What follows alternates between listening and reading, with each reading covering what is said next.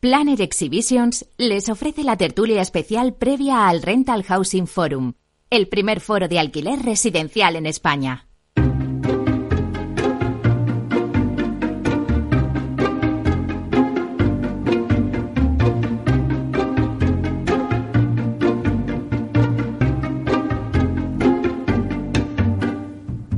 Inversión inmobiliaria con Meli Torres.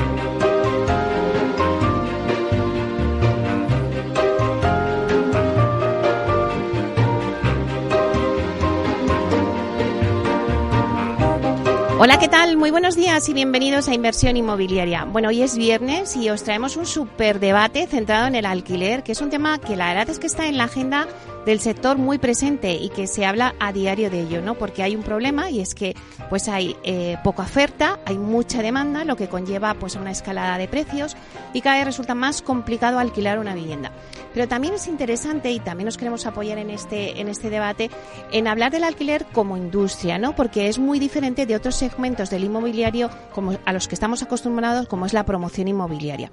Por ello hoy hemos reunido a expertos del sector para analizar en profundidad este mercado. Así que ya comenzamos.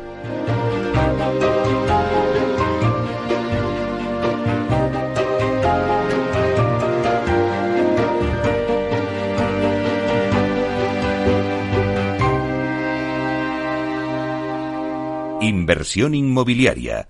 Comienza el debate.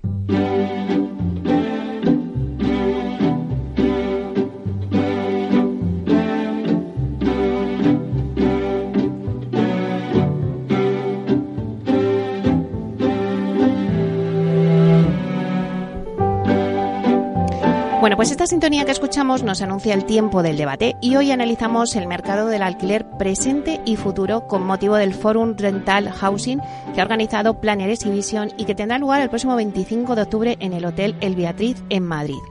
Siempre nos centramos en el sector del alquiler como producto, pero la verdad es que es mucho más que un producto. Eh, no solamente es hablar de oferta y de demanda, es también hablar de servicios, de nuevos modelos de negocios, de regulación, de inversión, de financiación.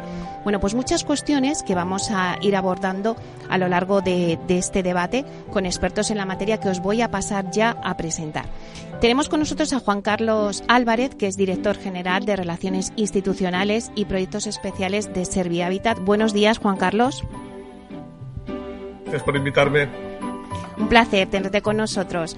Eh, luego también pues está Jesús Pérez, es director comercial de Finaer. Buenos días, Jesús. Muy buenos días, es un placer estar. Covadonga Sam, directora de Asset Management de Greystar. Buenos días, Covadonga. Buenos días. También está Juan Pablo Vera, consejero delegado de Testa. Buenos días, Juan Pablo. Eh, hola, buenos días y muchas gracias igualmente por la invitación. Y también está Diego Laguía, que es gestor de activos senior de mm, M. Ange Real Estate. Buenos días, Diego. Buenos días, es un placer estar aquí con todos vosotros.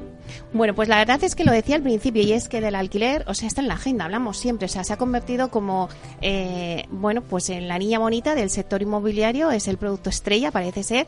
Y bueno, vamos a, a intentar hoy analizar un poco también eh, muchos de los contenidos que se van a dar luego en, en Rental Housing, ¿no? En el foro.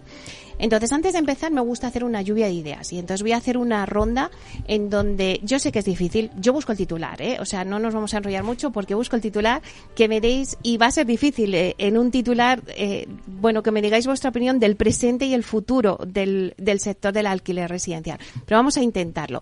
Eh, empezamos contigo, Juan Carlos. Si te hubieras quedado un titular del presente y futuro, ¿qué nos dirías? Bueno, me estás pidiendo que haga tu trabajo, que te haga el titular. Pero bueno, vamos, vamos, a intentarlo, vamos a intentarlo. Eh, yo creo que tú has definido muy bien que estamos en una situación de desequilibrio entre oferta y demanda. Eso es un tema que, que creo que estaremos todos de acuerdo. Eh, estamos en esa situación probablemente porque eh, la demanda está creciendo en un proceso de convergencia con otros mercados comparables a, al nuestro en el resto de Europa y hay un crecimiento de esa demanda. Eh, pero claro, para mí el problema, y, aquí va, empieza el titular, el problema no es tanto el crecimiento de la demanda, sino la falta de oferta. Y esa falta de oferta es una falta de oferta sobre todo de, de falta de iniciativa pública durante décadas. Eh, y que no es un tema de un color político de otro, sino que ha habido eh, por parte de la Administración en general una dejadez y una falta de foco en la eh, oferta de vivienda en alquiler, sobre todo en los segmentos asequible y social. Y eso es lo que nos está provocando ahora este, este, esta, falta de, esta falta de convergencia entre oferta y demanda.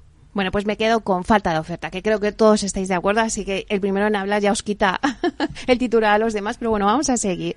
Juan Pablo. Eh, pues yo incidiría en, en, el punto indicado anteriormente por Juan Carlos y, y lo que diría básicamente es que este sector a estas alturas ya debía tener un tamaño mucho mayor. Y, yo entendería perfectamente razonable que ahora mismo en España debería haber 7, 8, 10 empresas que gestionaran 10, 15, 20 mil viviendas y que aumentaran significativamente el nivel de oferta, que hubiera competencia entre ellas y que además permitiera dar eh, mejor producto y mejor servicios a, los ciudadanos que necesitan alquilar la vivienda. Me quedo con mayor tamaño. Jesús. Bueno, titular. Eh, alquiler, eh, tormenta perfecta. ¿vale? Se han dado todas las condiciones para que, o se están dando todas las condiciones para que, para que haya esta, esta situación eh, de irritación eh, realmente compleja, ¿no? Y sobre todo difícil de solventar. Y entre otras cosas, aparte de lo que ha comentado Juan Carlos este, em, y, y, Juan Pablo, cambio de paradigma sería el subtitular. ¿Eh? Eh, tenemos eh, un aumento del 14 al 24% de los españoles que, vivimos en alquiler en menos de 15 años. Y esto, y esto es no solo porque no pueden comprar, sino hay una parte de ese porcentaje que es que no quiere comprar, o, o al menos no de momento.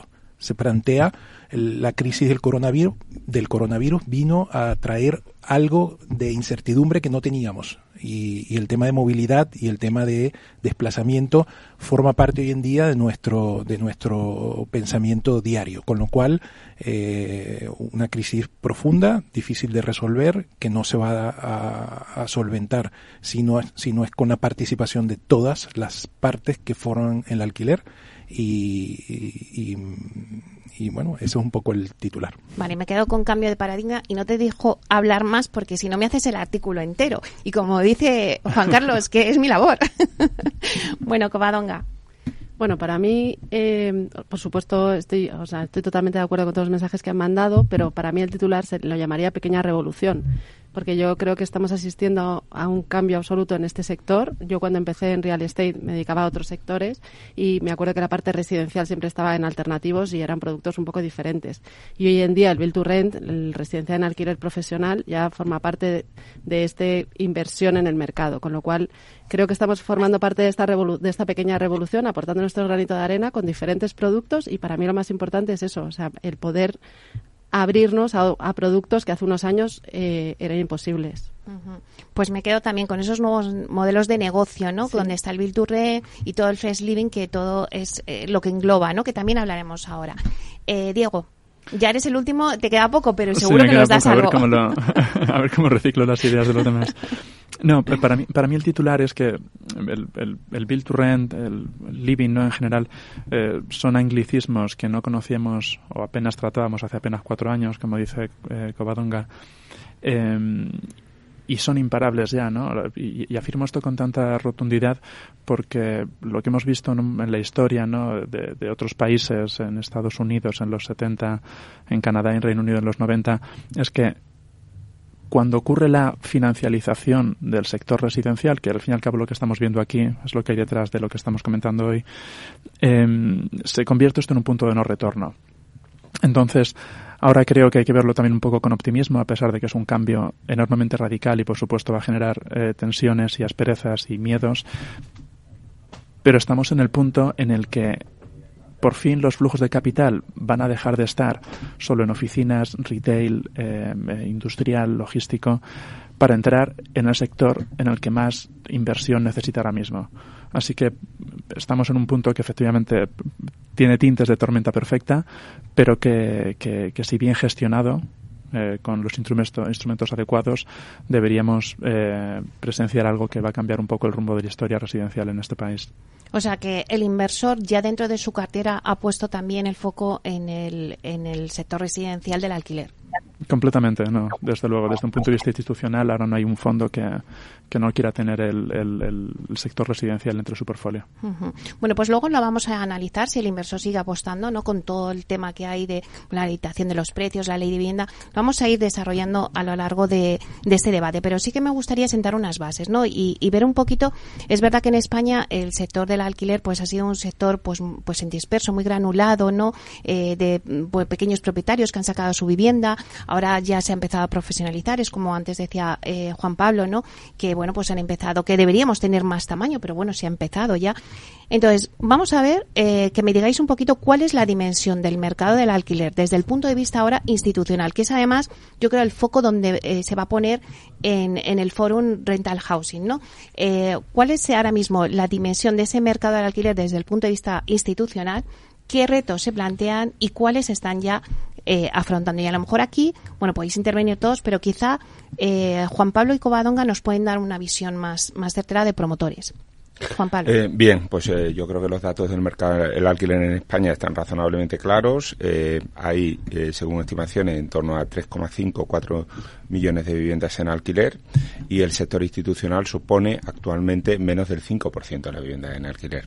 Y yo creo que eso encaja con lo que te decía antes, ¿no? De que, de que el sector eh, de, el sector institucional o profesional de alquiler pues debería tener eh, debería tener un mayor tamaño yo creo que aquí sería importante también destacar eh, que según previsiones que se hacen en los próximos 10 años en España hace falta un número significativo. Se habla incluso de hasta eh, un millón de viviendas adicionales de alquiler. Entonces la gran pregunta es, dentro de esa tormenta perfecta que se plantea ahora, es cómo hacemos que esa tormenta perfecta que mencionaba antes Jesús se convierta de pequeña revolución en gran revolución y que consigamos satisfacer las necesidades que existen y que son reales. ¿Qué retos se plantean y cuáles ya se han afrontado? Coba.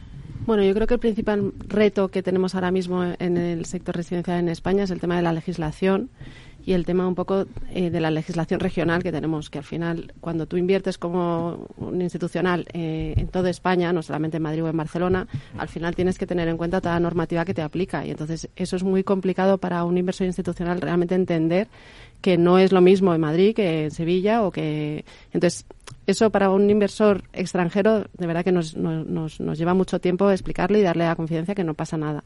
Aparte de los cambios legislativos que luego seguro que vamos a tocar, pero, pero al final tener esa, esa seguridad jurídica y, es, y, y o sea, homogeneizar un poco toda la normativa, eso ayudaría mucho a que, a que más inversor extranjero consiga entrar en, en este país para, para poder invertir y crear estas plataformas de alquiler que yo creo que es un poco lo que estamos diciendo al principio, que, que van a traer un producto muy bueno, muy profesional que, por ejemplo, va, va, va a mejorar eh, la sostenibilidad de, los, de las viviendas, que también es algo que es muy importante. al final, el parque que tenemos ahora mismo de alquiler, aparte de estar en manos privadas, porque como decía, es menos del 5% está en manos profesionales, que es un parque muy antiguo, que no tiene eficiencias energéticas, que, no, que son eh, edificios que no se rehabilitan, que no se invierte en ellos y que realmente son viviendas, pero que ahora mismo realmente lo estamos buscando más que una vivienda, hay un espacio eh, donde solamente ir a dormir, estamos creando comunidades y haciendo y ofreciendo otro tipo de servicios.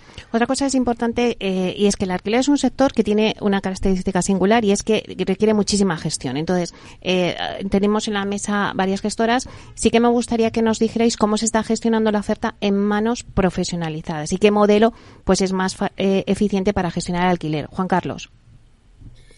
Bueno, en el tema de la gestión es un tema que yo diría que depende, ¿no? Depende de la cartera, ¿no? las carteras eh, depende de la si tienes una, una, una, cartera de inmuebles concentrados o si es una, una, cartera de inmuebles dispersos. Entonces la gestión es totalmente diferente. Eh, ahí sí que requiere, sobre todo cuando se, cuando la gestión es más compleja, que es cuando estos inmuebles están dispersos, que no forman parte de, de propiedades verticales completas, la gestión es tremendamente compleja y tremendamente atomizada porque tienes que hacer una cobertura geográfica a nivel de, territorial muy, muy, amplia. Eh, además, si, si, dentro de esta dimensión de la gestión introduces el factor de la tipología de inquilino y ahí entra lo que es la vivienda asequible, la vivienda social, eh, se mezcla en la gestión inmobiliaria la gestión social, la gestión de las familias. ¿eh? Y eso es un tema eh, también muy complejo y que se mezcla también con la, con la, con la legislación que comentábamos antes, que cada vez está más mezclada. Aquí sí que permíteme un, un apunte un poco también relacionado con la pregunta anterior, que yo creo que dentro de los grandes retos que tenemos está el que se deje de percibir, y creo que es alineado también con lo que decía Juan Pablo, se deje de percibir a, a, un, digamos, inversor institucional como el malo de la película, es el bueno de la película. Es que son necesarios. Es necesario que haya cantidades ingentes de oferta concentrada que se pueda gestionar de una manera pactada y organizada, bien organizada, para precisamente atender esas demandas. ¿no? Entonces aquí eh, se mezcla el capital que tiene que, invertir y, generar esta oferta con la capacidad de gestión que es muy compleja, sobre todo cuando tenemos estas dimensiones de atomización y de, factor social de los inquilinos. Jesús, eh, bueno, pues la, otra pregunta que decía, ¿no? ¿Qué modelo es más eficiente para gestionar el alquiler? Bueno, efectivamente, dependiendo de la cartera, eh, como como, como bien lo, lo, acaba de comentar eh, Juan Carlos, eh, hay diferentes modelos, ¿no? Básicamente hay tres formas de, de, gestionar una cartera, eh, de forma directa, de forma externa, externalizada o, o, de forma mixta, ¿no? y esto va a depender mucho de, de cómo. El alquiler Mm, yo que llevo toda la, mi etapa profesional, 35 años dedicado al sector inmobiliario y en específico al alquiler, eh, es la gestión más compleja que tenemos eh, por hacer. O sea, siempre ha sido el alquiler el, el, patito feo de, del grupo, ¿no? El, bajo rendimiento, poca comisiones, eh, em, difícil de gestionar, eh, una operación de compraventa une al propietario y al comprador durante 30 segundos que firman el, la escritura y que se traspasa la titularidad y se reciben los fondos y, no se vuelven a ver más nunca.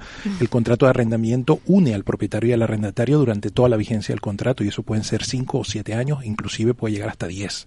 Con lo cual eh, hay, un, hay un ámbito social dentro del alquiler que es indudable que hay que tomar en cuenta. O sea, el tema, por ejemplo, de la seguridad jurídica o de la protección del, del, pago de la renta es algo fundamental, porque aquí siempre hablamos de tres actores que efectivamente están propietario inquilino y el gestor inmobiliario, pero es que luego hay dos más que están siempre detrás del telón, que es la administración pública, que es la llamada a, marcar el, el, orden institucional y la política de vivienda, eh, y por otra parte, lo que ocurre con una familia, con una persona cuando no puede hacer frente al pago del alquiler que pasa a ser un impagador, que pasa a ser... Eh, y eso tiene un carácter social que, que, es lo más complejo de gestionar en, el, en, en materia de, de, alquiler. Y por eso, mm, por tradición, muchísimos fondos y muchísimas empresas eh, y muchísimos inversores siempre habían eh, sacado el cuerpo al tema del alquiler porque requiere de una gestión muy profunda y, y, básicamente dependiendo de la cartera vamos a encontrar diferentes formas de poder gestionarla. Diego, ¿estás de acuerdo con lo que están diciendo? Em, la financiación también es importante ahí, ¿no? Entender las cosas que él decía. No, completamente. la situación en la que estamos ahora, ¿no? De, de, la gestión, hablamos ahora justo de la gestión de ya una cartera existente. Y lo que estamos viendo también desde un punto de vista institucional es la gestión del proceso de la inversión, de la compra y del desarrollo de esas viviendas. Y representa tal cual lo que, lo que justo ahora comentábamos, en la que ya no se trata, ¿no? como antiguamente, de la promoción de, de, vivienda, en la que hay un banco financiador, hay un promotor, una constructora, y mm. se rigen por un plan general de ordenación urbana, que en el caso de Madrid es del 97 todavía, que como vamos a atender con la, con, la urgencia ¿no? y con la especificación que necesitan estos, con a veces planes tan antiguos. Pero em, ahora está ocurriendo además que, además de haber esos agentes de promotor, constructor, administración, la administración tiene que tener un rol mucho más estratégico que antes. Y además interviene el capital y todo eso para servir finalmente, como decíamos, al inquilino. Em, en términos de, de, capital, ¿no? pues un poco se parece a lo que decía, lo que decía Covadonga cuando un inversor institucional viene, lo primero que piensa es Cataluña, madre mía, ley de la vivienda. Y ahora cuando vienen a España en general dicen, madre mía, España, ley de la vivienda. Eso plantea mucha, mucha complejidad, plantea muchos problemas para convencer a inversores institucionales de que inviertan en vivienda, pero aún así los fondos entienden esto porque lo han visto en otras geografías, que se trata de un punto coyuntural.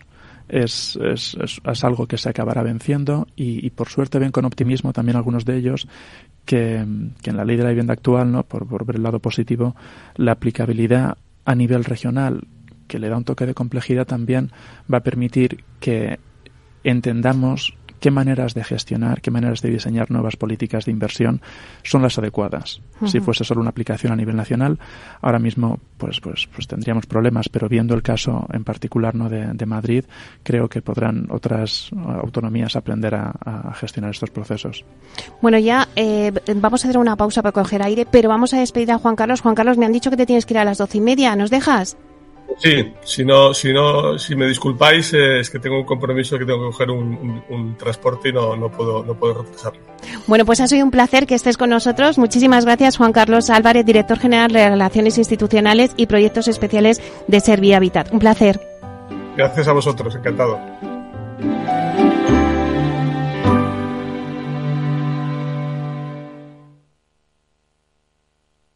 Si enciendo la radio, renta fija. Si abro el periódico, renta fija. Si entro en Internet, renta fija. Pero, ¿cómo aprovecho la oportunidad? En Renta 4 Banco te lo ponemos muy fácil. Letras del Tesoro sin esperas, fondos de renta fija un clic y una amplia gama de bonos a largo plazo. Todo con la facilidad y garantía del primer banco español especializado en inversión. Entra en r4.com o en cualquiera de nuestras oficinas y no dejes escapar la oportunidad. Renta 4 Banco. ¿Quieres más? Este es un mensaje para todos los oyentes de radio y es solo para decir gracias. Gracias por dedicarnos tres horas cada día. Gracias por escucharnos en casa, en el coche, en el trabajo, en un móvil o donde sea, en directo o en podcast. Gracias por tu fidelidad, porque gracias a ti, la radio sigue siendo un gran medio, el más creíble, en el que más confías y el que mejor te informa y entretiene. El medio del día a día, de la actualidad al instante y que te acompaña siempre estés donde estés. Radio Value, la asociación de radios comerciales comerciales te da gracias a ti. La segunda edición del Global Mobility Call arranca en IFEMA. La gran cita del sector reunirá más de 100 empresas y startups nacionales e internacionales, 10.000 profesionales, más de 100 ponencias y 300 speakers. Y Capital Radio estará allí el día 24 de octubre desde las 2 de la tarde y durante toda la semana con diversos especiales desde el Global Mobility Call. Movilidad sobre ruedas con Chimo Ortega.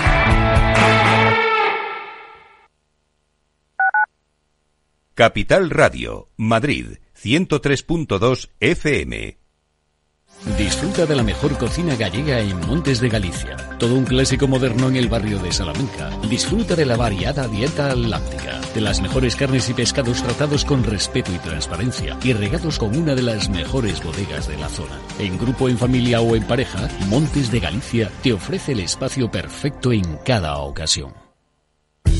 La segunda edición del Global Mobility Call arranca en IFEMA.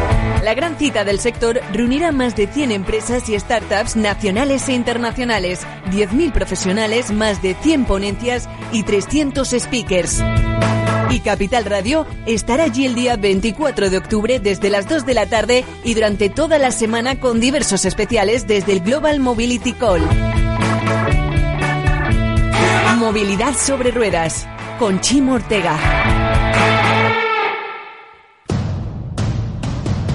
Capital Radio, sus analistas y sus oyentes rinden homenaje al gran maestro de los traders, Antonio Sáez del Castillo. Lunes 6 de noviembre a las seis y media de la tarde en la sede del Colegio Oficial de Graduados e Ingenieros Técnicos Industriales de Madrid. ¿Quieres vivir un encuentro que pasará a la historia del trading?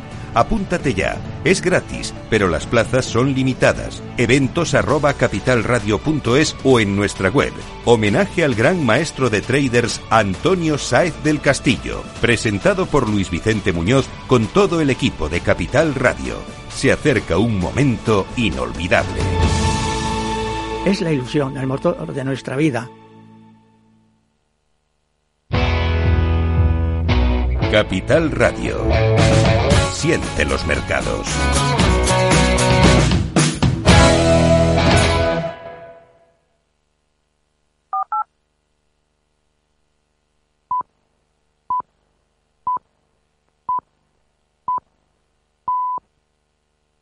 Inversión inmobiliaria con Meli Torres.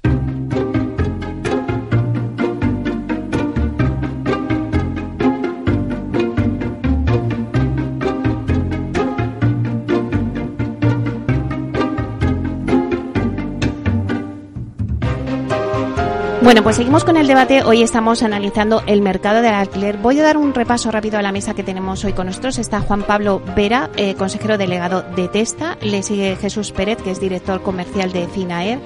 Covadonga Gasa, directora de Asset Management de Greystar. Y Diego Laguía, gestor de activos senior de M&G Real Estate. Es verdad que cuando hemos hecho la lluvia de ideas al principio, pues me habéis comentado el tema de la regulación, ¿no? Eh, que la regulación no era un problema en sí mismo, pero que lo que era el problema era que genera esa incertidumbre, que es lo que decíamos ahora, ¿no? Bueno, pues vamos a meternos de lleno, vamos a abrir ese melón, porque yo creo que ahí es donde, eh, bueno, pues los inversores ahora, todo el mundo eh, siempre me pregunta, ¿no? Pero claro, el inversor ahora qué va a hacer, porque está la limitación con la nueva ley de la vivienda de los precios eh, al alquiler, entonces ¿qué hace? ¿Entra en el sector del alquiler residencial? ¿No entra? ¿Qué hace? Bueno, pues vamos a un poco poner luz en esta mesa, ¿no? Eh, con la nueva ley de vivienda, la regulación que hay, qué retos hay que afrontar. Eh, no sé, antes hablabas tú, Covadonga, de decir, no, es que eh, la regulación en sí no es el problema, es la incertidumbre que genera al inversor institucional, ¿no? Sí, exacto. O sea, yo creo que, que cuando, cuando estos inversores institucionales tienen un equipo local, nosotros pasamos mucho tiempo explicándoles y dándoles seguridad en que, no pasa nada. O sea, que hay una ley de vivienda que se tiene que regular, que, que, están poniendo las reglas del juego encima de la mesa y luego, como estaba diciendo, o sea, que, la aplicación de esa ley de vivienda, pues también hay que, hay que entenderla y ver cómo, cómo nos va a afectar. Para mí lo más importante que hablábamos antes del tema de la inversión es tener muy claras las reglas del juego. O sea, yo creo que hay fondos institucionales que se están metiendo en, en, en vivienda asequible porque tienen muy claro los retornos que van a dar a sus inversores inversores y les funciona. Entonces, al final son inversores que son a largo plazo y que les funciona perfectamente su modelo de negocio y que encima están impulsando un, un, sector que en España necesitaba esta inversión porque como no viene del lado público, pues tiene que venir del lado privado. Entonces, yo creo que al final lo que tenemos que hacer es aprovecharnos de este, de este tirón que tenemos ahora, que el capital está interesado y, y simplemente eh, conseguir que, el, que vengan, o sea, conseguir levantar ese interés y que realmente se pongan aquí a invertir, porque al final eh, creo que es la forma un poco que hemos hablado del principio, ¿no? que incrementando la oferta es la única forma que vamos a tener de que este mercado funcione en un medio largo plazo. Juan Pablo. Eh, bien, yo siguiendo, siguiendo lo que dice Covadonga, lo que diría es eh, quizás el comienzo de la propia ley de vivienda es complicado, ¿no? Porque al final se habla de una ley que es imprecisa, eh, por parte de las comunidades autónomas se habla de que es una ley que invade sus competencias, que hay dudas sobre la legalidad de algunos apartados, eh, etcétera, etcétera. Entonces, ese tipo de inseguridad jurídica, eh, pues no ayuda en este momento. Eh, y claramente, pues, pues la confianza y el interés todavía en el sector residencial existe.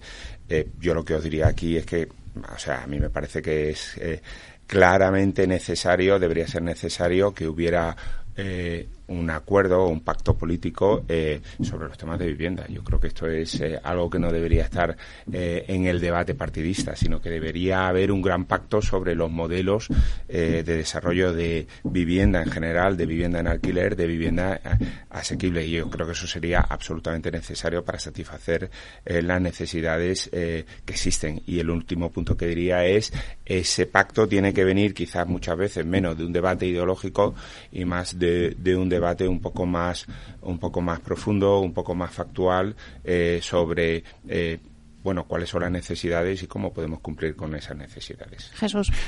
Bueno, eh, a ver, mm, las, entre las cinco necesidades básicas que tiene el ser humano, la primera indudablemente es poder comer y la segunda es poder cobijarse, ¿no? Y ya después vienen otras, pero tenemos las dos principales necesidades y entre, y entre las dos primeras tenemos el tema de, del cobijo, ¿no? De, de, dónde vivir. Por otra parte, eh, lo raro es que no hubiese una ley de vivienda. O sea, creo que la ley de vivienda, eh, o, como se quisiese llamar, pero lo importante es que haya una, un marco jurídico que aporte eh, estabilidad, que aporte seguridad, que aporte alternativas, y es lo que lamentablemente esta ley de vivienda no ha llegado a, aportar. no hay ninguno de los sectores que representa la ley que esté 100% satisfecho con la ley, con lo cual ya deja de entrada un ámbito muy ambiguo en relación a eso. Eh, hay una, tenemos ya una estadística que es que en Cataluña ya se, ya la tuvimos prácticamente en los mismos términos durante un año y medio y el resultado fue que no el esperado, si hubo una cierta, un cierto control del, del precio, pero también producto de la, de la, de la crisis eh, sanitaria que teníamos, con lo cual tampoco podemos atribuir a que haya sido específicamente por la eh, regulación de precios que, que, se tuvo en Cataluña. Pero tenemos datos eh, muy claros que reflejan que el precio de la vivienda eh, va directamente ligado a la oferta. en Cataluña, por ejemplo, se estima que hacen falta unas 250.000 viviendas con una población, perdón, de 7 millones y medio de habitantes, con un precio medio de 16 euros el metro cuadrado. Eh, en Andalucía, con una población mayor, eh, se requieren 80.000 viviendas, o sea, muchísimo menos viviendas, y el precio eh, está en el orden de los 10 euros el metro cuadrado. Ahí podemos ver con claridad que en la medida en que se necesitan menos viviendas, es decir, está igualada o equilibrada la oferta y la demanda, el precio se controla de forma natural, de forma orgánica. Todo lo que intentemos hacer desde el punto de vista eh, de, imposición eh, va a terminar de dos vías. Una, saltándose la norma y dos, acabando con eh, el producto. Esas son las únicas dos conclusiones que una, que una limitación viene a traer al, al mercado. Diego, entonces la pregunta del millón que nos pregunta todo el mundo, ¿el Bill to Rent se está frenando en España? ¿El inversor sigue eh, viendo en su cartera que antes decía hay que diversificar y ya el inversor pone en el foco el sector residencial? ¿El inversor sigue apostando por el Bill to Rent en España? El, el, el inversor, por supuesto que cuando tiene que tomar la decisión de invertir en España, lo primero que va a ver es pues, quizás un artículo de prensa, ¿no? Y le entrarán los miedos que estamos comentando aquí en esta mesa. Pero después analizará cuáles son las y, después de interpretar esto primero, perdón, como algo coyuntural, analizará los fundamentales, ¿no? Y, el, el, otro día, no sé cuándo salía, pero creo que era un idealista, decían que cerca del 30% del stock de vivienda en alquiler ha desaparecido en los últimos cuatro años. Y es porque argumentaba el, articulista, eh, que por un lado, desde luego, hay mucha demanda que se va sacando del mercado, pero que por otro lado, eh, realmente esa incertidumbre que mencionábamos antes genera miedos y hace que algunos particulares o, institucionales retiren viviendas del mercado para dedicarlos al mercado de B2Sell. Y al fin y al cabo lo que siempre se trata en estos debates es que la ley de la vivienda, por supuesto, que debe garantizar los derechos del inquilino, tiene que facilitarle el acceso a la vivienda y que esta vivienda sea de calidad, pero que a su vez tiene también que crear incentivos, eh, crear unas reglas del juego que den confianza, reduzcan la incertidumbre, para que ese capital privado fluya y garantice el acceso a la vivienda de la gente que está eh, más necesitada, ¿no? Y es en este punto, en el de generar estos incentivos para el capital privado, donde estamos fallando. Y es probablemente pues, pues falta de experiencia. Al principio, cuando, cuando se diseñará una ley, entiendo que cualquier persona con un poco de sentido común prefiere pasarse de frenada, ¿no? Y ya ahora tocará un poco rebajar las expectativas y adecuarlas un poco a las necesidades del mercado. Uh -huh. Yo quería, perdón, yo quería puntualizarte que el 30% de la inversión total de, eh, que se ha hecho en España en inmobiliario en los seis primeros meses del año, el 30% se ha dedicado a este sector residencial, que básicamente son carteras de Bill to Rent. O sea que al final yo creo que el, eh, el interés por el inversor está ahí. Estamos hablando de 1.600 millones. O sea, quiero decir que que al final está tomando un volumen muy importante, que a lo mejor en los siguientes meses no se transaccione tanto y se vea un poco más que se analicen las carteras, pero creo que son datos al final del mercado que nos dicen que este mercado efectivamente tiene mucho interés. Diego. Eh, justo no, por puntualizar una idea, eh, aparte de esto ser completamente cierto, ¿no? El, mayor punto ahora por el que la gente le encanta debatir acerca del Bill to Rent, el living en general, es porque dicen, wow, hemos llegado al pico. Pero realmente estos volúmenes de inversión son los que ya existían en otras regiones y en otros países desde hace años. En el 2012, el 28% del, del, capital invertido en Estados Unidos era dedicado al, al, living, al build to rent. Bueno, a otros sectores, pero en particular al build to rent. Y en España en el 2012 llegábamos al, al, al 12-14%. Y ahora cuando llegamos a esos niveles de 30%, dicen, guau, hemos tocado techo, esto era una tendencia. Pero realmente es cuando estamos al nivel de Europa y de Estados Unidos, así que eh, toca consolidarlo. Y eso enlaza con Juan Pablo, lo que decías tú, que eh, sois pocas las empresas que estáis dedicadas a eso, que hay que ganar tamaño, ¿no? Correcto, hay que ganar tamaño y, yo creo que tamaño vinculado a una gestión profesional, ¿verdad? Y, vinculado a dar un, mejor servicio o atención a, nuestros inquilinos residentes, ¿no? Y, elaborando un poco más, es decir, al final, al principio habla, hablamos del alquiler como un producto, ¿verdad? Porque es un bien tangible que es la vivienda, pero conforme este sector evolucione tiene que pasar de, de producto a servicio y en la medida que se convierte en un servicio se puede llegar a, ser percibido como una experiencia, ¿no? Una experiencia en la medida que incluso eres capaz de, customizar o adaptar eh, ciertos elementos del servicio a las necesidades de, tus clientes y, de inquilinos. Yo, un punto adicional también que quería recordar, un poco hablando antes de, temas de inseguridad jurídica, ¿no? Es el tema de la ocupación, ¿no? Que es algo que, que, que es algo que cuesta mucho trabajo explicar, ¿no? Es, es una anomalía eh, que existe en España y que no existe en otros países de Europa. Entonces, claro, cuando, cuando hablas con personas del sector y, y resulta que, que, se ha convertido en una práctica general en el sector, eh, muchas veces dar un incentivo a un ocupa para que te deje una vivienda libre, pues la verdad que es, un, es, es, una, es una situación y es un factor que es muy difícil de explicar eh, fuera de España y además el caso de España es que es, sinceramente, es un caso único. Claro, antes decía eh, Juan Pablo el tema de, de, darle eh, a la carta al inquilino, ¿no? Toda una serie de servicios en el alquiler, ¿no? Y uh, yo os pregunto, las nuevas tecnologías creo que han sido fundamentales, ¿no? Para ello, ¿no, Jesús? Sí, totalmente. Efectivamente, el, el, el, el gran dentro de los de los cambios de paradigma está también el, el ver el alquiler como lo que es, como un servicio, porque esa vinculación que sigue existiendo entre propietario e inquilino obliga a que haya una prestación de, de por esa actividad que, que, va a realizar el inquilino dentro de la vivienda del propietario. Con lo cual, eh, en la medida en que, en que, en que se perciba el alquiler como un servicio, eh, bueno, aparecen entonces eh, en los últimos cuatro o cinco años hemos visto bueno, aparecer infinidad de servicios, plataformas que buscan en esa gestión pues brindar eh, un servicio de calidad en esa, en esa gestión tan compleja que es la gestión de, del alquiler.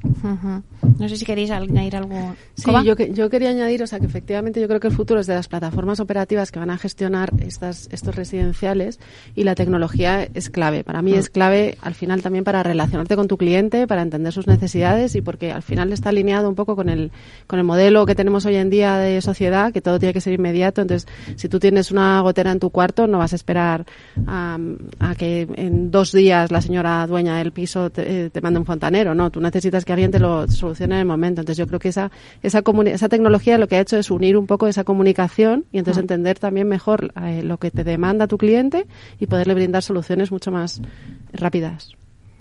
Sí, y enlazando con lo que decía antes Jesús y Covadonga, efectivamente está la importancia de las plataformas. Antes hemos hablado de, de un posible modelo interno o externo, pero lo que yo diría es eh, lo importante es que con independencia del modelo siempre vamos a necesitar un ecosistema de partners o de colaboradores, muchas veces centrados en tecnología, ¿verdad?, eh, que realmente nos ayuden. Y yo creo que esta es una parte eh, muy chula que tiene que ocurrir, que ya está ocurriendo, pero que es absolutamente necesaria.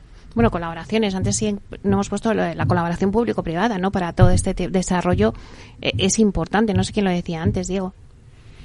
Completamente, sí. El, ponía el ejemplo del, del, Ayuntamiento de Madrid, ¿no? En la creación de vivienda, en el aumento del, del, parque de vivienda pública.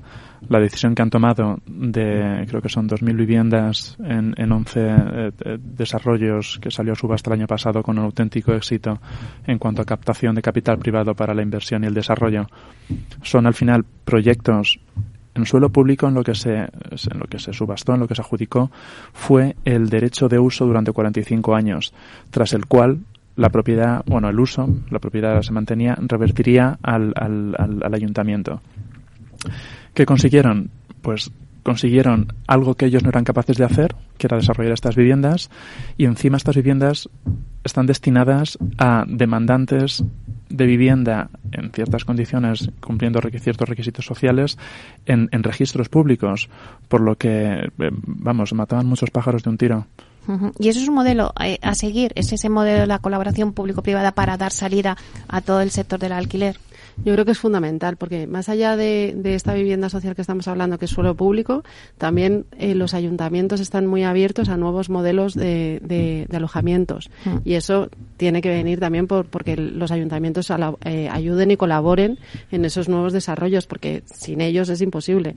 Entonces, no solamente es el suelo público, sino también el suelo a lo mejor terciario, suelos sin uso que, tenían abandonados en, en diferentes zonas, porque además, como los municipios crecen tanto, de repente absorben eh, zonas que, que tienen unos usos que ya no tienen ningún sentido. Hacer un cambio de, uso de un suelo es bueno, prácticamente imposible, ¿no? Pero bueno, te lleva mucho tiempo y al final ahí sí que creo que los inversores no, no sé si aguantan tanto tiempo. Pero creo que con, con la ayuda pública eh, sí que dinamizan un poco ese sector eh, aportando por, apostando por nuevos productos, que también creo que es muy importante. Jesús. Bueno, yo creo que podríamos basar también parte del análisis en, en, en, ver que desde el año 60 hasta la actualidad eh, se han ejecutado unas 6 millones y medio de viviendas en España y actualmente solo 380 mil aproximadamente tienen algún tipo de protección sobre el inmueble, con lo cual, eh, por una parte, el tratamiento del suelo público es fundamental para poder, para poder, o sea, hemos cometido errores, eh, em, el, cambio de, la, liberación de la protección sobre la vivienda ha sido mm, netamente uno de esos errores, en lo cual ha permitido que entren, eh, que, perdamos parte del parque de vivienda de protección oficial. Por una parte, eso no debería, no debería volver a ocurrir. Y por otro lado, el tratamiento del suelo público es fundamental, fundamental en esa, en esa coalición eh, eh, público-privada que el tratamiento del suelo sea la base y nunca mejor dicho la base para la para la para resolver el problema habitacional.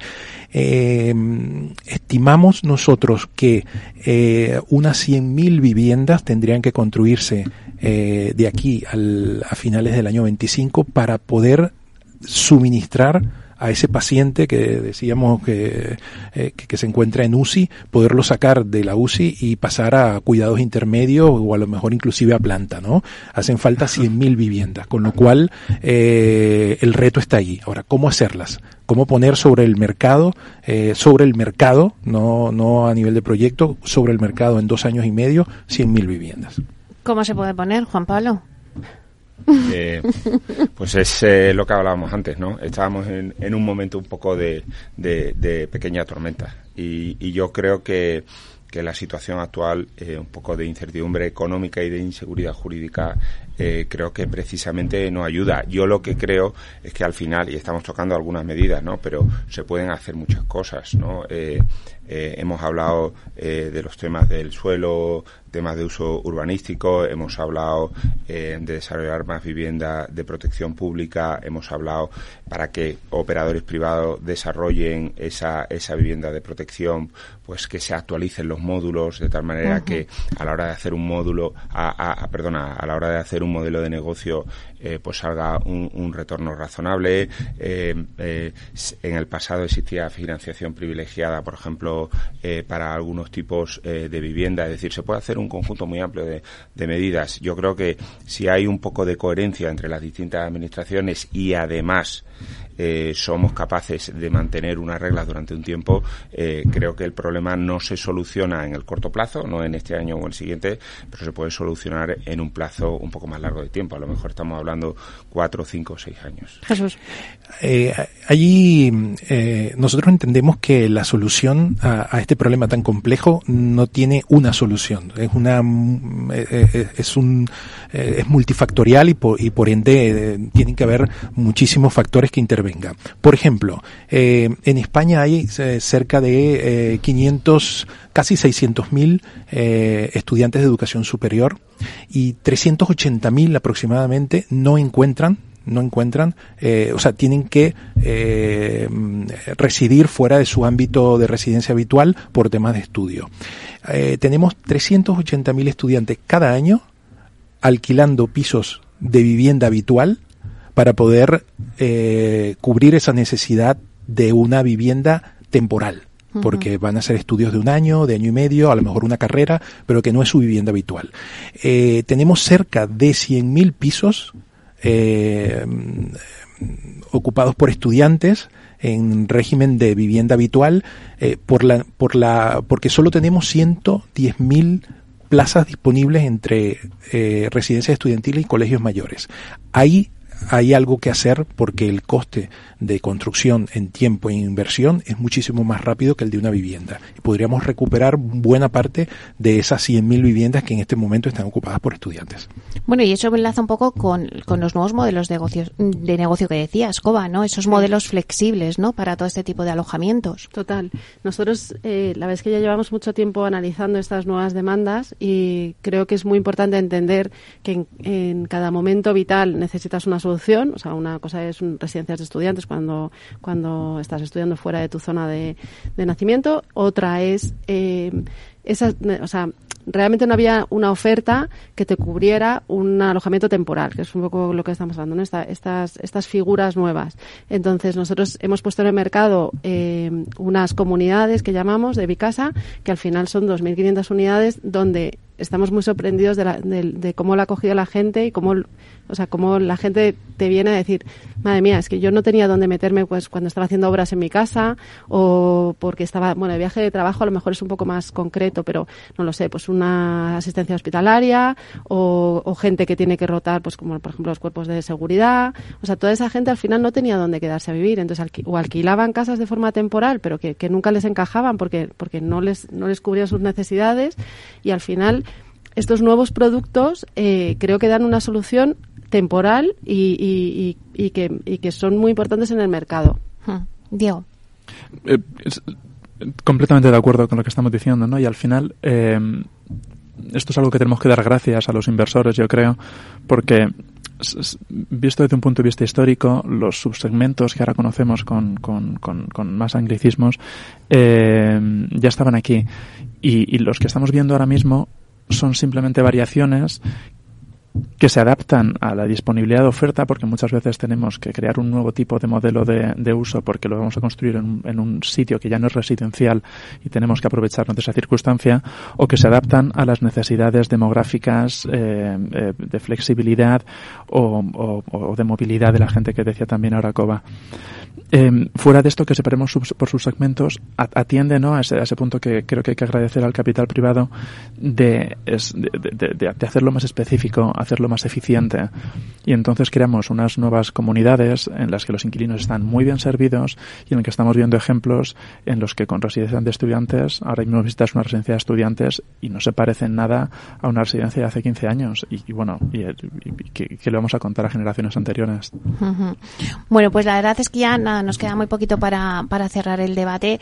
Eh, no sé si os hago mucha fana si os digo, ya no es un titular, una palabra, una palabra para que me diga cada uno sobre este tema que hemos hablado del alquiler. ¿Qué palabra cogeríais? Eh, Juan Pablo. Eh, pues yo hablaría básicamente de, de necesidad de desarrollo o dimensión. Dimensión. Jesús. Seguridad. Seguridad. Voy a decir Coba. dos, nuevos productos. Nuevos productos. Diego. Eh, colaboración. Colaboración. Público-privada, ¿no? Sí, sí. Bueno, de muchos agentes más, pero en particular esta la que Colaboración. Bueno, pues yo creo que, que hemos reunido, eh, era difícil, ¿eh? porque es que del alquiler podemos estar aquí hablando horas y horas, pero bueno, yo creo que les hemos dado una pincelada a, a nuestro oyente, ¿no? De un poco lo que va a ser también y lo que vais a tratar en el Forum Rental Housing de, que ha organizado Planner Exhibition el 25 de octubre, así que eh, ahí os quiero ver a todos los oyentes. Eh, os hemos abierto boca con este debate. Bueno, pues muchísimas gracias, eh, Juan Pablo Vera, consejero delegado de Testa, gracias por estar aquí. Muchas gracias ti. Jesús Pérez, director comercial de Finaer, gracias por estar aquí. A vosotros. Covadonga Gassan, directora de Asset Management de Greystar, un placer. Muchas gracias, un placer. Y Diego Laguía, gestor de activos senior en M&G Real Estate. Muchísimas gracias. Gracias a vosotros. Bueno, y a ustedes, señoras y señores que nos escuchan al otro lado de las ondas, gracias por estar aquí y compartir este espacio con todos nosotros. Gracias también de parte del equipo que hace posible este espacio de Félix Franco en la realización técnica y de quien les habla. Meli Torres. Os esperamos pues el próximo jueves en Inversión Inmobiliaria y como siempre os digo, que la alegría sea siempre vuestra fortaleza, así que a ser felices. Inversión inmobiliaria con Meli Torres.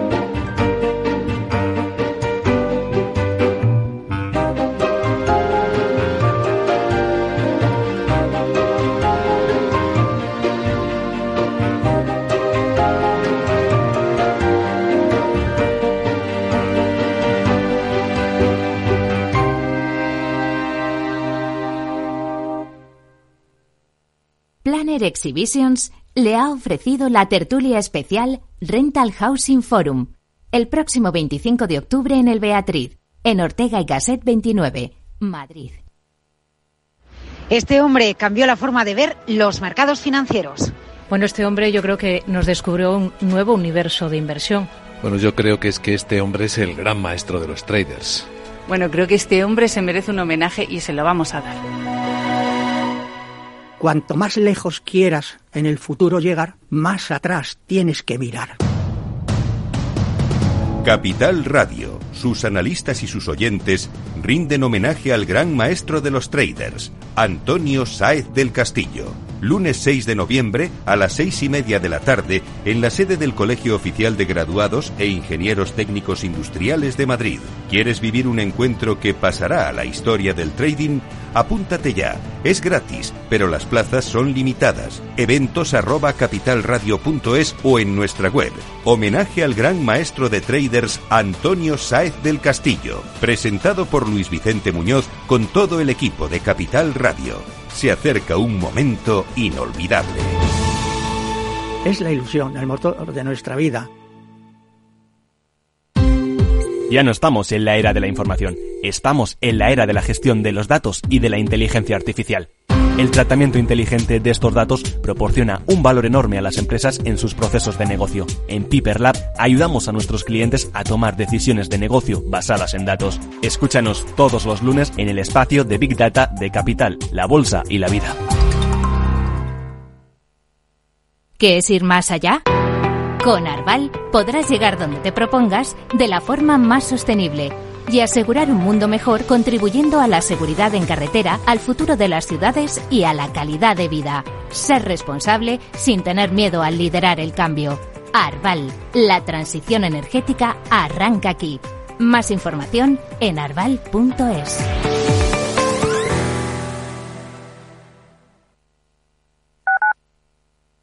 Gráficas Naciones. Más de 50 años de experiencia en el sector de las artes gráficas. Apostamos por la última tecnología tanto en impresión offset como en digital y gran formato. Realizamos todo tipo de impresión. Tarjetas de visita, folletos, libros, vinilos, decoración y montaje de stands. Más información en el 91 629 2145 o en gráficasnaciones.es.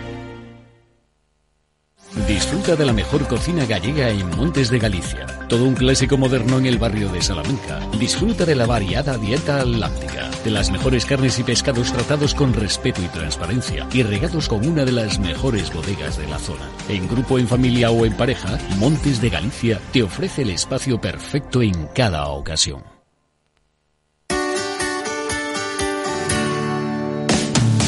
Humanos en la Oficina, el programa más divertido y de mayor influencia en el mundo de las organizaciones, con el presentador de mayor audiencia en el mundo del capital humano y speaker internacional Miguel Ángel Pérez Laguna. Todos los